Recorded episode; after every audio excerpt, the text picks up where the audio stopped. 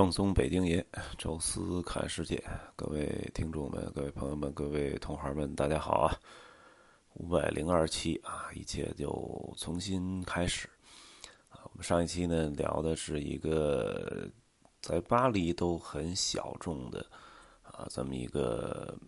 私人博物馆——马克·雅尔安德烈。呃，我甚至问过好多当地人。啊，他们都没听说过啊，可能喜欢艺术或者喜欢旅游的，啊，才会更关注这些比较小的景点我看了一下那个《孤独星球》啊，《Lonely Planet》，啊，它是重点推荐了这个马克·雅尔安德烈私人博物馆啊，就是在没有特展、没有临展的时候，他都已经就在他那个指导书里，啊，就是从他个人或者创作作者的角度。啊，重点推荐的啊，因为像卢浮宫啊，像奥赛啊，像蓬皮杜，啊，这些其实都是很大众的一些景点啊。然后到这些景点，其实呃很简单啊，看到的东西也很很这个，就是所有人都能看得到啊。那么有些时候这些就是比较强调自己逼格很高的这种，跟其实跟国内的豆瓣啊什么的差不多啊。他要推荐一些就是叫私家景点。这就会出现这个马克·雅尔安德烈，啊，当然同时啊，《孤独星球》我看也重点推荐了罗丹美术馆，啊，我们上一期聊到了啊，其实是本身是想去圣丹尼教堂的，啊，但是因为那个在城外啊，地铁站都到了总站，啊，所以确实想到了可能过去四十多分钟，然后回来四十多分钟，啊，而且可能还赶上一个上下班的高峰期。呃，然后这边还得再倒地铁，呃，再加上圣丹尼教堂，可能就即使能到那儿能看上啊，可能非常匆忙的半个小时，啊，觉得没必要啊，毕毕毕竟是一个自由活动时间，还是能够轻松一点最好。所以看了一下啊，左近还想看什么？就荣军院呢，是我很早很早啊，就是最早来巴黎的，可能前。前四五个团好像就有一个机会啊，就是带着游客进去参观了一圈啊，拿破仑的墓啊什么的。但是现在已经记忆有点模糊了啊，所以我说不行，去趟荣军院啊。但是结果这个从荣荣军院那地铁站一出来啊，呃，就一看地图，哎，罗丹美术馆在旁边呃，荣军院起码还去过啊，但是罗丹那个美术馆，每次有时候路过的时候都会说。呃，提一句啊，这是荣军院，然后旁边是罗丹美术馆，但是从来没往里走过。我说那这回不如就去罗丹美术馆吧。出来这荣军院要是还卖票，再溜达一圈啊；要不卖票呢，我就大致看一看啊就可以了。就是主要看看没去过的地方啊。罗丹美术馆当然跟荣军院那大小没法比啊，但是正好是它的侧面啊，挨着就隔了一条街。从中院那地铁站呢出来也是没多远啊，就到了这个走走路啊，就到了这个罗丹美术馆，啊，这个美术馆呢，应该就是一个看看起来也像一个贵族的一个府邸啊，那么有一个两层的一个像宫殿一样的一个建筑，啊，然后前后都有这么一个院子，而且修整的还非常好看，呃，买张票啊，进去之后。呃，因为天呢，天色稍微有点暗啊，这个现在冬天啊，黑的比较早，啊，然后再加上外面呢，感觉上可能淅淅沥沥的，应该会下一点小雨，所以就把院子里面的哎这些露天的雕塑先都看了一圈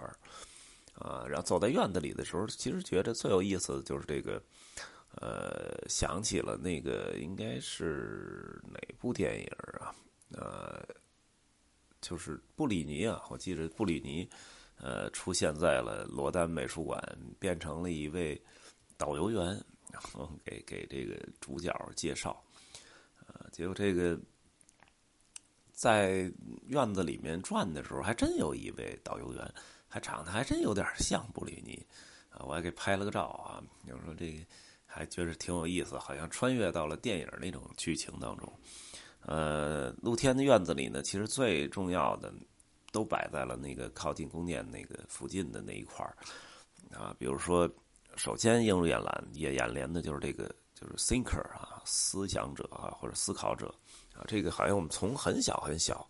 啊，在什么美术书啊，在什么里边就重点会提到这个这个雕塑啊。然后在它的旁边啊，是一个著名的那个巴黎的文学家巴尔扎克啊的一个雕塑作品啊，有关他的这么一个雕塑作品也是非常有名。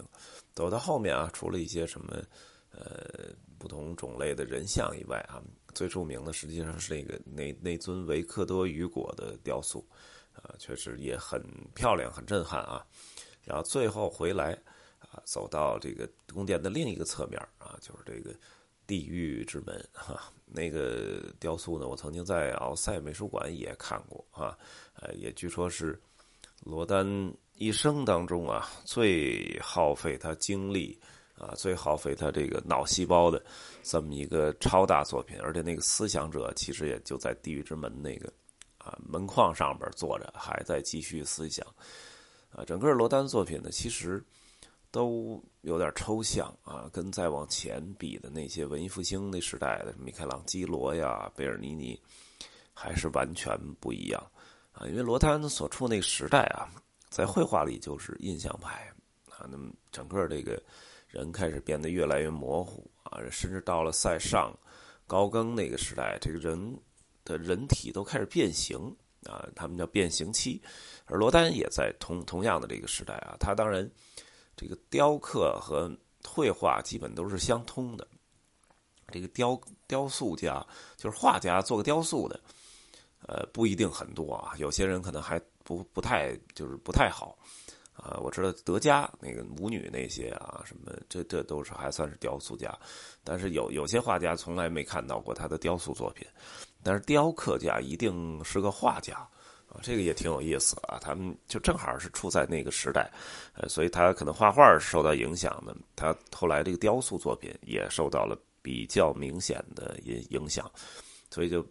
重点就已经不是人的那个什么肌肉啊、线条啊，它就开始出现一种很抽象的啊那种很更具有冲击力的那种感觉。这就是其实是罗丹的一个一个代表特点嘛，在他之前。啊，都越越雕刻越真实，啊，给学院派的这 Rome 啊，做那雕塑都是，呃，几乎跟人的所有比例啊什么的都完全没有区别了，啊，但是到罗丹啊，雕像也开始走向了这个印象派和抽象派，啊，那么雕塑呢，有时候你觉得其实，呃，比绘画好，就是因为它是三维立体啊，三百六十度无死角可以看，但是有有一问题呢，就是绘画。虽然在一个平面它也可以画出透视，画出光影，然后它甚至还可以添加很多人物啊。那么后边还有宫殿，还有山水，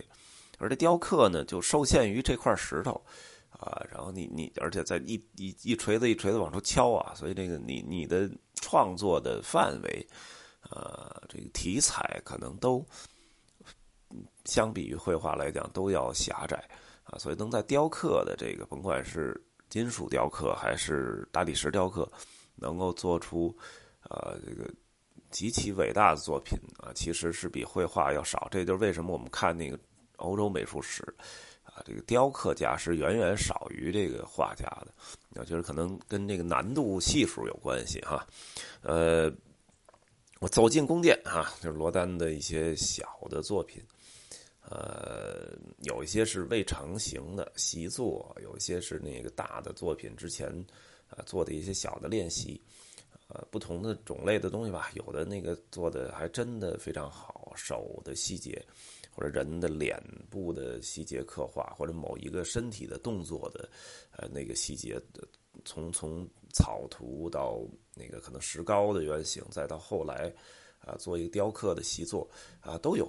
呃，里面散散乱乱的，就是看到很多很有意思的东西啊。么一楼、二楼两层啊，这个人的参观人数也不多，要这个整个环境要远远的好于那几个知名的什么卢浮宫、奥赛、蓬皮杜这样。呃，里边还很欣喜的看到了，呃，应该是他这个基金会啊，罗丹基金会收藏的一些其他的同时代画家的绘绘画啊，不太多啊，但是有这么几个馆。我觉得这已经是非常让人欣喜了啊！因为走到有某其中的某一个馆的时候，哇，一下就震撼了。因为那个明黄的那种蓝颜色啊，就是应该只来自于梵高。然后看到一幅那个就是那种丰收的啊，收割麦子的那么一个呃，那么一幅作品啊，那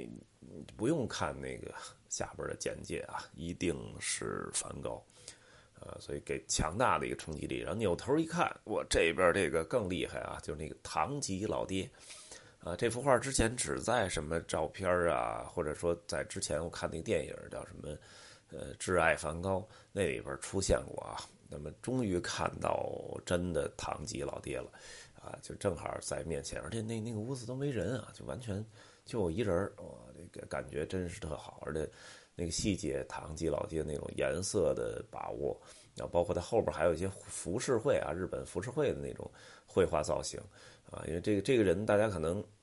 不太了解，梵高的可能不太清楚啊，因为他是实际上在蒙马特那附近卖那个颜料的啊。据说就是梵高实在是呃这个没钱了啊，但是他还特特想需要新的燃料来创作啊，就是说等于就是给唐吉老爹画了一幅画。啊，就当是他那个颜买颜料的那费用了啊。唐吉老爹呢，因为跟他很熟啊，而且就是很多的画家其实都很穷，也很理解啊，所以就坐在那儿让他画了一幅。呃，虽然他可能也没他拿这个事儿太太当真，呃，可能最后就辗转的到了罗丹的这基金会啊，放在了他的美术馆啊，就看看罗丹的情况下，哎，路遇梵高啊，当然好像旁边还有两幅莫奈。啊，这就已经很欣喜了啊！因为梵高的画在好多西方的其他国家美术馆，就哥德堡美术馆也就只有那么一幅啊。这幅的，呃，唐尼老爹这幅画的精彩程度可是远远高于哥德堡美术馆那幅啊。那我觉得这个也算挺值得啊。里里外外看完啊，确实觉得很不错。地方不大，大概花个一个小时到一个半小时啊，可以看得很细致啊。因为之前。在年初的时候啊，这个清华大学美术馆办过一个叫布德尔安托万布德尔的一个个展，